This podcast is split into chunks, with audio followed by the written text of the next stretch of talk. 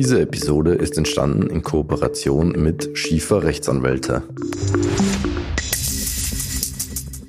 Herzlich willkommen, meine Damen und Herren, zu unserem heutigen Trend Talk. Geht es ums Klima, ist der Bau eine Baustelle. Denn der Gebäudesektor ist weltweit für knapp 40 Prozent aller CO2-Emissionen verantwortlich. Hinzu kommt das Dauerreizthema Bodenversiegelung. Unbestritten ist, ohne nachhaltige Gebäude werden wir die Klimaziele nicht erreichen. Aber ist sich der Bau- und Immobiliensektor auch dieser Verantwortung bewusst? Füllt er diese Rolle schon aus? Oder was wäre notwendig, damit der Umbau am Bau zu mehr Nachhaltigkeit gelingen kann? Darüber möchte ich heute mit meinen Gästen im Studio äh, diskutieren. Und dazu darf ich herzlich begrüßen Andreas Köttl. Er ist Präsident der FÖPE, das ist die Vereinigung österreichischer Projektentwickler. Herzlich willkommen. Frau Gögele-Seleda ist Country Manager Austria und Adriatic der börsennotierten Immofinanz. Peter Kammer, CEO des Baukonzerns Svitelski und Martin Schiefer, Rechtsanwalt und Spezialist für Vergaberecht. Herzlich willkommen im Studio. Herr Köttl, hat die Immobilienbranche das Thema Nachhaltigkeit schon ausreichend auf dem Radar oder wo hat sie es am Radar? Am Rand, schon im Zentrum oder irgendwo dazwischen? Die Immobilienprojektentwickler haben es am Radar. Wenn Sie danach fragen, ob ausreichend, muss ich eindeutig sagen, nein. Äh, ich denke, im Neubau ist traditionell ein Bereich, wo man sehr, sehr stark äh, an der Nachhaltigkeit arbeitet. Es gibt dort äh, Bewertungsmöglichkeiten, es gibt neue Baustoffe, auch Vorgaben. Es gibt auch den ganz klaren Wunsch der Investoren, unserer Kunden, nachhaltig zu bauen. Ähm, dort, wo es sicher noch hapert, ist der Bestand. Mhm. sind richtigerweise die berühmten 40 Prozent der CO2-Emissionen erwähnt äh, für, die, für, den Immobiliensektor.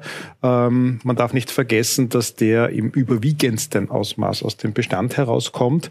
Also wenn wir ansetzen wollen und auch müssen, dann müssen wir das am Bestand machen. Und das ist ein Feld, in dem noch sehr, sehr viel zu tun äh, ist, also wo es auch die Bewertungskriterien, wo noch zu arbeiten sind, wo noch der, das Bedürfnis der Investoren geweckt bzw. die Kriterien erfüllt werden. Also da ist tatsächlich noch besonders viel zu hm. tun. Wenn ich die Kette zurückgehe zu den Investoren und Auftraggeber, dann gehe ich zu Martin Schiefer weiter. Herr Schiefer, welche Rolle kann denn die öffentliche Hand, die ja ein großer Auftraggeber ist, auch im Bausektor, äh, in diesem Bereich spielen? Ja, sie muss der Innovator werden. Äh, wir haben 60 Milliarden, die wir im Jahr hineinpfeffern äh, in das System. Wir haben jetzt auch bei der Netzinfrastruktur die Themen von 9 Milliarden im Stromnetz, 24 Milliarden im Bahnnetz, das ist aber nur in Österreich, 2 Milliarden für das Wasserstoffnetz, von den Immobilien noch gar nicht zu reden. Also die öffentliche Hand muss umdenken. Die öffentliche Hand muss äh, die Herstellkosten dem Billigstbieter verabschieden. Sie muss in Lebenszyklusmodellen denken. Sie braucht andere Vergabemodelle. Sie muss der Wirtschaft Sicherheit geben, Auslastungen geben. Wir brauchen die besten Köpfe im Land für unsere neuen Herausforderungen. Und das kann nur gelingen, wenn der Auftraggeber das Tool Vergaberecht so verwendet, dass wir abgehen von diesem klassischen binären Denken, äh, Preis gegen Leistung, sondern wir müssen schauen, dass wir die Innovation der Wirtschaft hineinbringen in Innovationspartnerschaften. Ähm, Andreas Göttler hat schon angesprochen, das Thema Baustoffe, Innovation in dem Bereich, äh, Vermeidung von äh, großen, aufwendigen Projekten, mehr Detailarbeit hinein. Die Zinsen sind relativ hoch, wir haben es kurz vorher angesprochen. Das heißt, man sollte ein bisschen anders denken, vielleicht nicht so groß bauen, dafür intelligenter mhm. bauen. Und dafür haben wir die Köpfe in Österreich und das muss man halt in Ausschreibungen belohnen. Mhm. Wenn Sie sagen, die öffentliche Hand müsste Innovator sein, wie weit sind wir da bei dem Prozess? Wir sind schon sehr gut unterwegs. Ähm, das ist aber noch nicht von ganz oben nach ganz unten durchgedrungen. Äh, wir brauchen die Kommunen, äh, wir brauchen Leitfäden damit die Kommunen das auch äh, bewerten können mhm. und sagen, mhm. dass das vernünftig ist, nämlich gerechnet über 10 Jahre, 15, 20 und nicht nur über eine Legislaturperiode. Mhm. mhm. Frau Gögles-Leder, Immofinanz ist spezialisiert auf Büro- und Handelsimmobilien. Also Sie haben ausschließlich mit, mit kommerziellen Kunden sozusagen zu tun, keine Endverbraucher. Wie, welche Stellenwert hat denn das Thema Nachhaltigkeit da? Ja, ähm, wie gesagt, wir sind im Gewerbeimmobilienbereich. Wir haben es äh, mit professionellen ähm, Anlegern zu tun, äh, beziehungsweise äh, auch äh, Mietern, die jetzt nicht im Residential sind, sondern die eben größere Mieten, äh, die größere Flächen anmieten. Ähm, wir haben aber auch sehr unterschiedliche Mieter. Also zu uns kommen sowohl die Einzelhändler als auch die Gastronomen. Wir haben KMUs, aber auch sehr viele internationale Unternehmen. Äh, und äh, wir spüren schon den Druck äh, auch von diesen Mietern, von Mieterseite, dass wir ähm, auch nachhaltige Gebäude ihnen zur Verfügung stellen müssen, die eine nachhaltige Nutzung auch langfristig ermöglichen. Und wie der Andreas Köttl auch schon gesagt hat, ähm, bei uns passiert sehr viel im Bestand. Ja. Also äh, natürlich jetzt gerade mit den Zinsen ist äh, sozusagen Neubau und auch mit der Bodenversiegelung, die Sie angesprochen haben, äh, nicht so im Vordergrund. Wir versuchen schon, äh, Gebäude, die wir im Bestand haben, zu revitalisieren. Ja.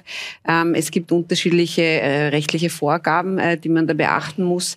Ähm, grundsätzlich glaube ich, äh, ist es wichtig, dass wir uns eben über den Bestand sehr viele Gedanken machen und innovative Konzepte auch wir sozusagen als Bestandgeber uns überlegen, wie wir es schaffen, äh, das Gebäude nachhaltig mhm. zu bewirtschaften, ohne zwingend jetzt äh, auch das Gebäude zu demolischen, also sozusagen äh, abzutragen, sondern wir müssen uns auch mit dem Bestand sehr viel beschäftigen.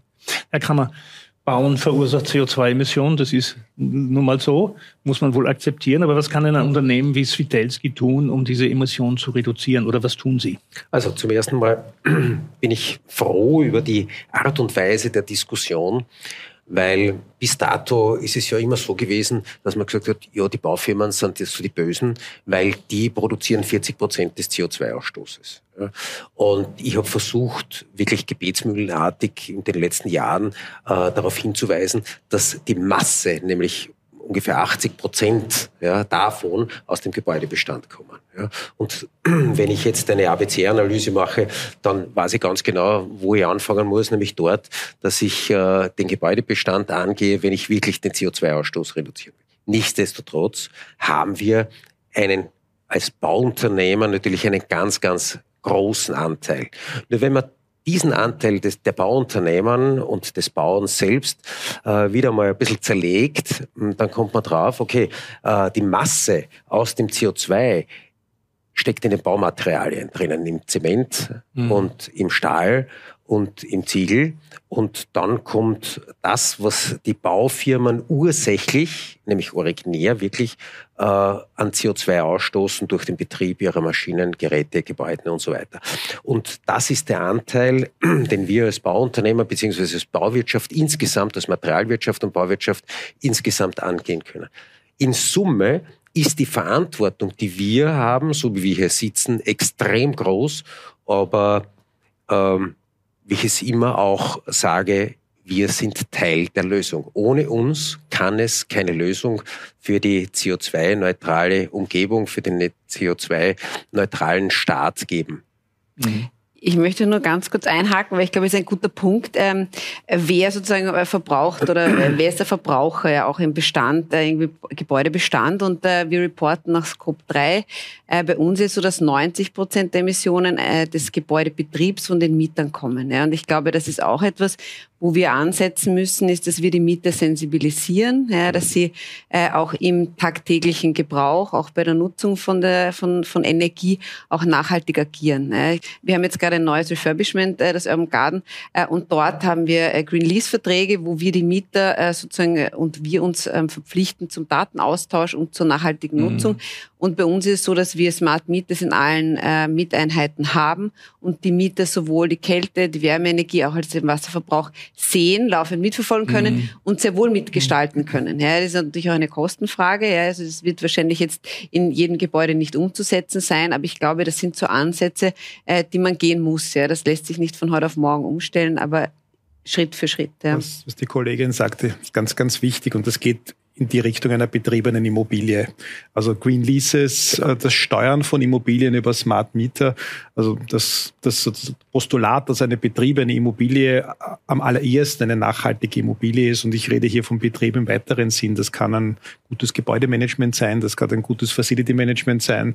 Das ist natürlich ein studentisches Wohnen, ein Hotel.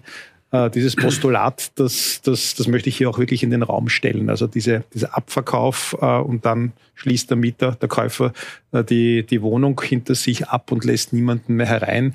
Das wird äh, über, über, über, über mittelfristige Zeit sicher der falsche Weg sein. Hm. Ist das eigentlich die größere Herausforderung im Grunde, den Bestand? Ja, das auf das Niveau zu bringen? Das ist, das ist die das größte Herausforderung, weil ein neues Gebäude äh, CO2 reduziert herzustellen, den gesamten äh, Recyclingzyklus äh, zu betrachten, es Energie, äh, Niedrigenergie als Niedrigenergiehaus äh, zu errichten, das ist heute State of the Art. Ja. Mhm. Ohne dem kommst du nicht mehr aus. Mhm. Aber die Bestandsgebäude wirklich so weit zu bringen, dass sie äh, einen vernünftigen Energie Verbrauch haben und einen geringen CO2-Ausstoß auf der einen Seite und auf der anderen Seite aber auch nicht die Mieten noch zusätzlich durch diese Sanierung extrem erhöht wird. Weil das mhm. ist ja diese sensible Situation, in der wir uns derzeit befinden, dass wir auf der einen Seite einen, einen erhöhten Sanierungsaufwand haben, aber auf der anderen Seite unsere Mieten nicht erhöhen dürfen, weil sie sind eh schon sehr hoch. Ja. Äh, und, und was passiert jetzt in der derzeitigen Situation? Wir reduzieren den Neubau von Wohnungen ja, äh, und die Mieten steigen. Und da müssen wir äh, etwas dagegen tun. Da ist auch die Politik gefragt und da äh, werden wir auch einiges in diesem Jahr von mhm. den Verbänden hören, ähm, um da uns entsprechend zu positionieren. Das ist ja ein Spannungsfeld, in dem Sie unterwegs sind, leistbares Wohnen. Ja, das ist ja für die Öffentlichkeit ein großes Thema. Wie bringe ich das jetzt zusammen? Mit Nachhaltigkeit und gleichzeitig leistbaren Wohnraum. Ja, wir haben viele, viele Beispiele jetzt gehört. Äh, wo man innovativ und neu denken muss. Das eine ist die Regulatorik. Das heißt, wir müssen ins Mietrechtsgesetz eingreifen. Also es kann nicht sein, dass ein Mieter sozusagen den Zugang zu seiner Wohnung verbietet, ähm, weil er einfach sagt, das ist mein mhm. Thema. Ähm, Gasthermen zu tauschen, das wird ein spannendes Projekt, das Sie angesprochen haben. Mhm. Äh, da wird man viel tun müssen. Aber wenn ein Mieter sagt, ich weigere mich, meine Gastherme herzugeben, dann ist die ganze Kretzelkälte, Kretzelwärme schon einmal kritisch hinterfragt. Also da werden wir uns auch was einfallen lassen müssen. Das zweite Thema ist die Digitalisierung. Also diese Smart Meter, diese Verträge, wir müssen in die Verträge eingreifen. Und äh, was auch ganz spannend ist im Vergabewesen, es muss ein Belohnungstool werden. Das heißt, wenn sich jemand an diesen Vertrag hält, dann muss auch was davon haben. Und das sehen wir jetzt überall. Wir sehen es beim Einfamilienhaus mit der Photovoltaik, mit der E-Mobilität. Äh, wir können teilweise nichts anfangen mit unserer Photovoltaik, wenn wir Strom nicht wegkriegen. Das heißt, der, der investiert hat, ist eigentlich eher traurig. Äh, er kann das Auto zwar aufladen, aber das war's dann. Äh, jetzt gibt's neue innovative Modelle, dass man Strom spenden kann und ähnliche Dinge. Also wenn wir in diese Richtung denken, und das haben ja die Kolleginnen und Kollegen schon gesagt, und das zum Belohnungstool machen, nicht zum Verzichtstool, dann glaube ich, wird es gut funktionieren. Mhm. Also man muss auf verschiedenen Ebenen eingreifen, in, in, die Regulatorik, in die Digitalisierung und natürlich auch in die Baumaterialien, weil das ist auch so ein interessantes Thema. Was sieht man jetzt, was die Leute machen? Sie versuchen Wärmedämmung auf die Wand zu bringen, hauen da irgendwelche Styropormatten drauf, die aus dubiosen Quellen kommen. Dann bin, habe ich das Gebäude zwar vielleicht ein bisschen besser äh, gedämmt, aber was mache ich mit dem Ding, wenn ich es nachher wegreißen mhm. muss? Also wie entsorge ich es? Genau. Das, was Sie angesprochen mhm. haben, diese Recycling- Zyklen sind im Moment durchbrochen, weil man schnell, schnell arbeitet. Das heißt, wir müssen hier schon in diesen drei Themen, glaube ich, kreativer werden. Ja, wobei äh, wir müssen Gas geben. Äh, wir sind derzeit bei einer Sanierungsquote von 1,5 Prozent. Gas geben ist das falsche Bild, oder? Naja. auf Tempo, auf Tempo drücken. Also Gas geben mit einem E-Auto. Schneller werden, besser werden. Ja. Äh, aber, aber wir haben derzeit eine, eine, eine äh, ähm, Erneuerungsquote von 1,5 Prozent, eine Sanierungsquote von 1,5 Prozent und wir brauchen mindestens drei bis vier bis fünf Prozent. Ja. Also doppelt so viel. Eigentlich. Doppelt so viel, mindestens. Ja. Jetzt mindestens. ist ja die Branche gerade in einer schwierigen Phase, kann man ja jeden Tag in der Zeitung lesen. Äh, hohe Finanzierungskosten, hohe Baukosten.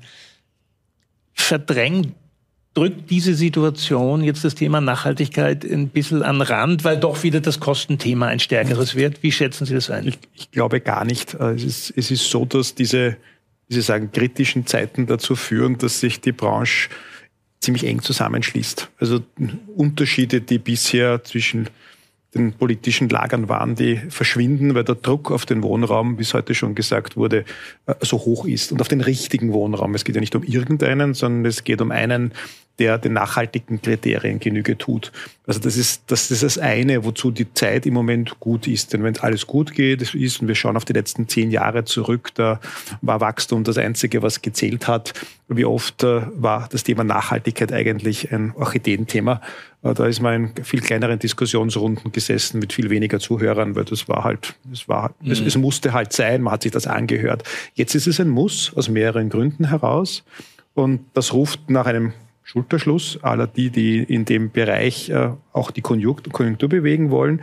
Das braucht aber auch, und das will ich schon hier auch einbringen, eine zentrale Stelle, eine Taskforce, ein Lebensraumministerium, sowas in die Richtung, die alle diese Bemühungen, die da heute schon erwähnt wurden, das ist die Miete, das sind die Baustoffe, das ist die geordnete Sanierung, das ist die Implementierung der Kreislaufwirtschaft, das sind die Vorgaben der öffentlichen Hand, so zusammenführt, dass es über Länder äh, Gemeinde, Bundgrenzen, föderale Grenzen zur Anwendung kommt. Also gerade das Mietrecht und auch die Nachhaltigkeitsthemen versickern eigentlich in der Zersplitterung der Kompetenzen. Mhm. Und wenn das einmal zentral äh, äh adressiert wird und gesteuert wird, da heißt gar, geht es gar nicht ums Regeln, da geht es um Steuern, äh, dann hätten wir, glaube ich, viel gewonnen. Schon allein durch den Koordinationsmöglichkeit, durch den Aufwand, durch den Prozess, der da ist, einfach gerichtet, zielgerichtet die Ressourcen zu fokussieren. Mhm.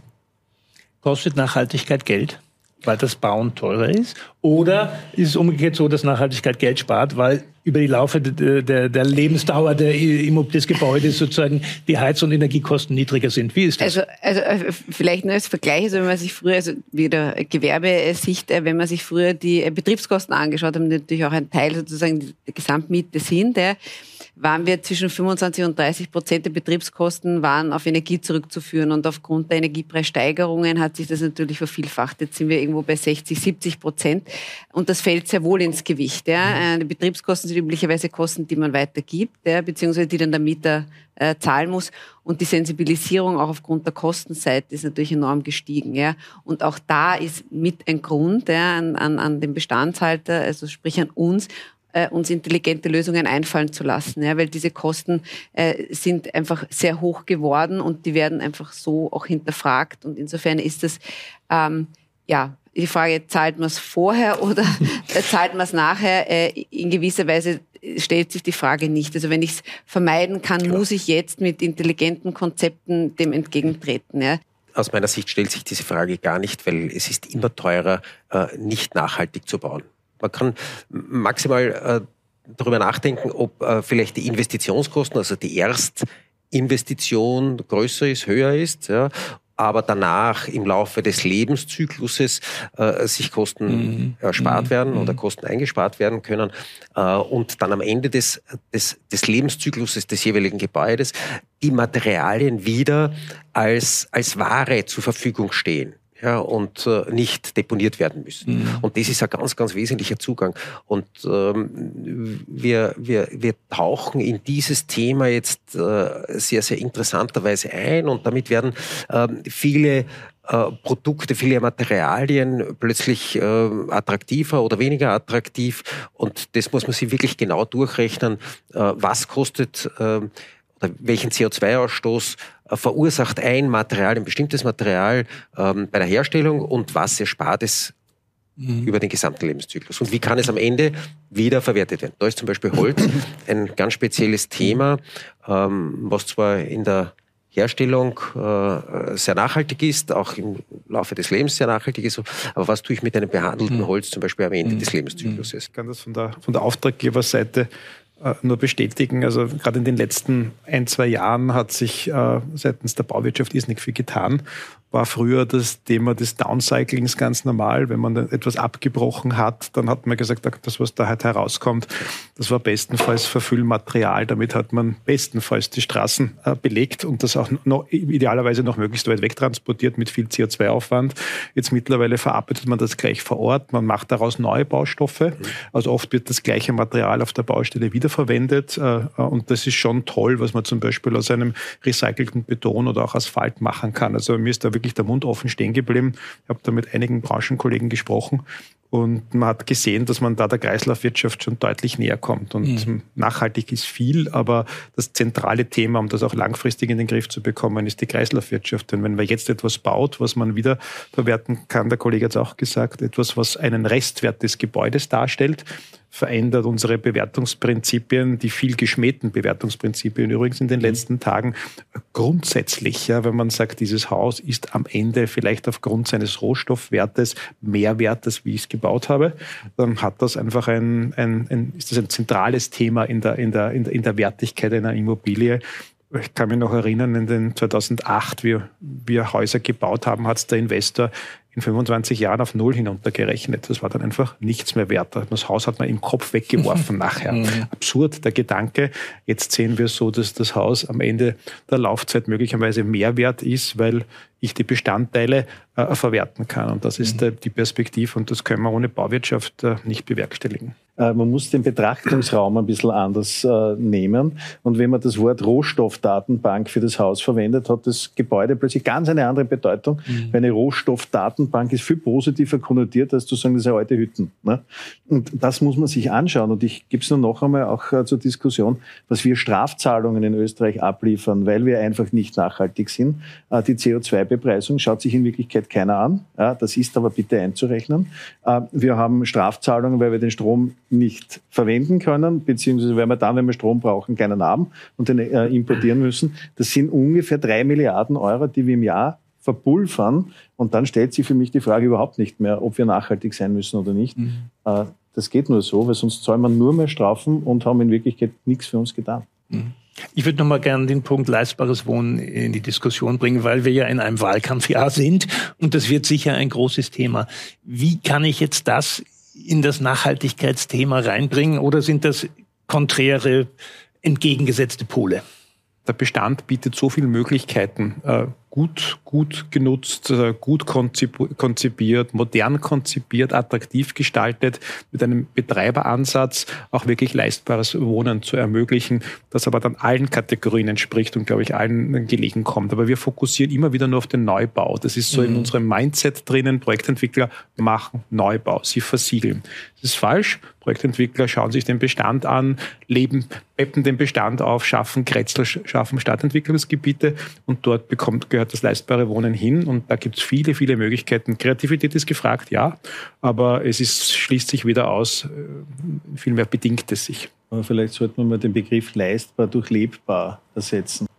Äh, wir haben ganz andere Themen. Wir haben also Städte, die überhitzen wo keiner mehr, egal wie viel du zahlen wirst, vielleicht ein paar Klimaanlagen werden sich, da, aber Klimaanlagenbesitzer werden das noch gönnen, aber wir werden uns das Leben nicht mehr leisten können, im Sinne, nämlich wirklich leisten können. Wir haben Spitalsaufenthalte, wir haben eine höhere Sterblichkeit äh, in den Städten. Das heißt, wir müssten das, glaube ich, einmal so definieren, sagen, es muss ein lebbares Wohnen bleiben und weiterhin werden. Und dann ist das Geld spielt keine Rolle, weil das Geld werden wir einsetzen müssen. Ja, das ist für mich, das ist für mich auch keine Alternative, dass wir jetzt in den einzelnen Wohnungen dann äh, so Splitgeräte, Klimageräte äh, installieren, die dann wieder die warme Luft hinausblasen. Also mhm. das ist natürlich völlig falsch. Das, das kann nicht der Ansatz sein, sondern wir müssen das ganzheitlich angehen. Wir müssen Wärmepumpen installieren.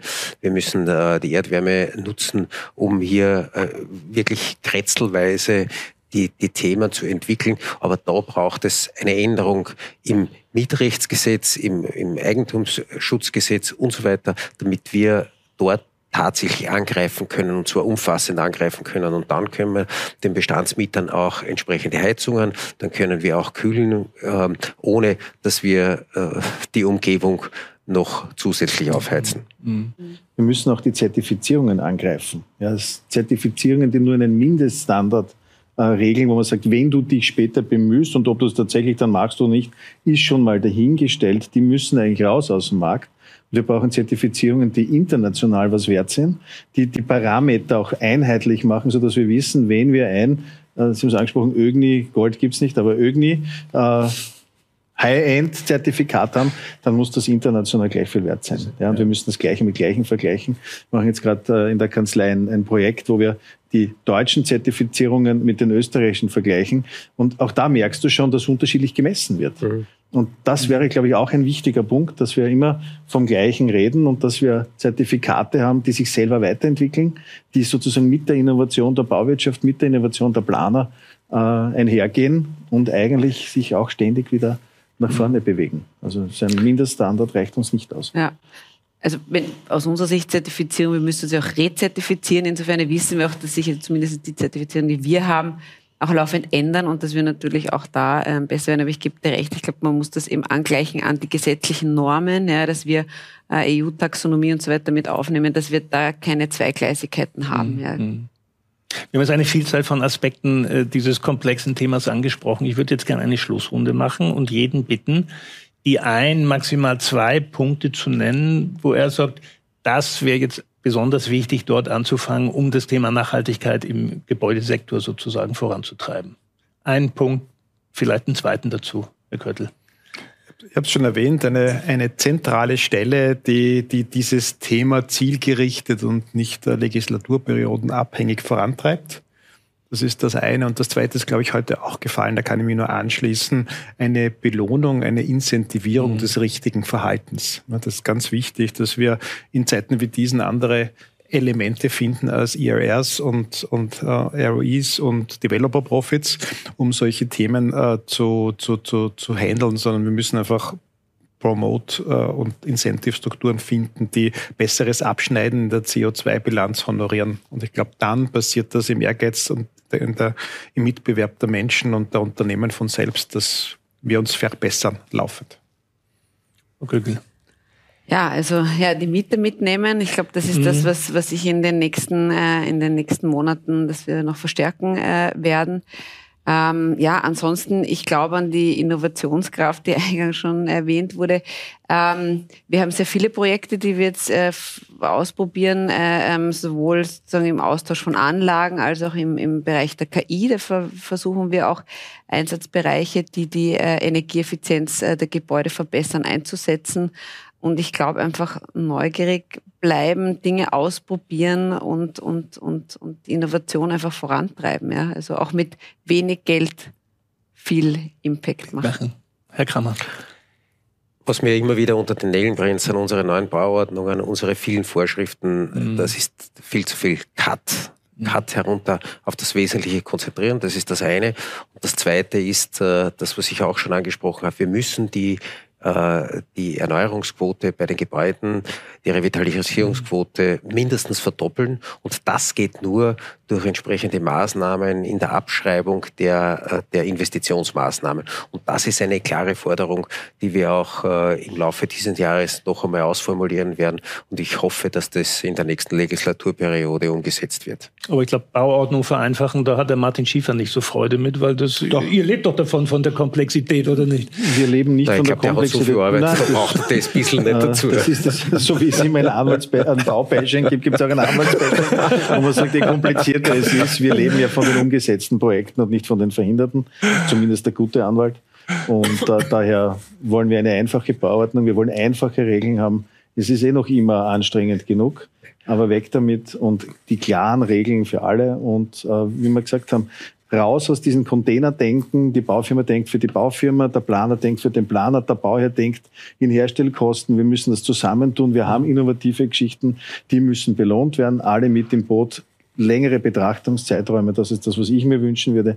Weg vom Billigspieter-Prinzip hin in die Lebenszykluskosten, in die Kreislaufwirtschaft das viel stärker belohnen und verankern. Das wäre mhm. meine Forderung. Mhm. Dann darf ich mich bei Ihnen bedanken für die interessante Diskussion. Ich darf mich auch bei Ihnen bedanken, meine Damen und Herren, fürs Zuschauen. Es ist ein komplexes Thema, aber ich hoffe, wir konnten Ihnen ein bisschen vermitteln, dass es doch viele praktische äh, Ansätze gibt und auch schon viel gemacht wird. Vielen Dank für Ihr Interesse und bis zum nächsten Mal.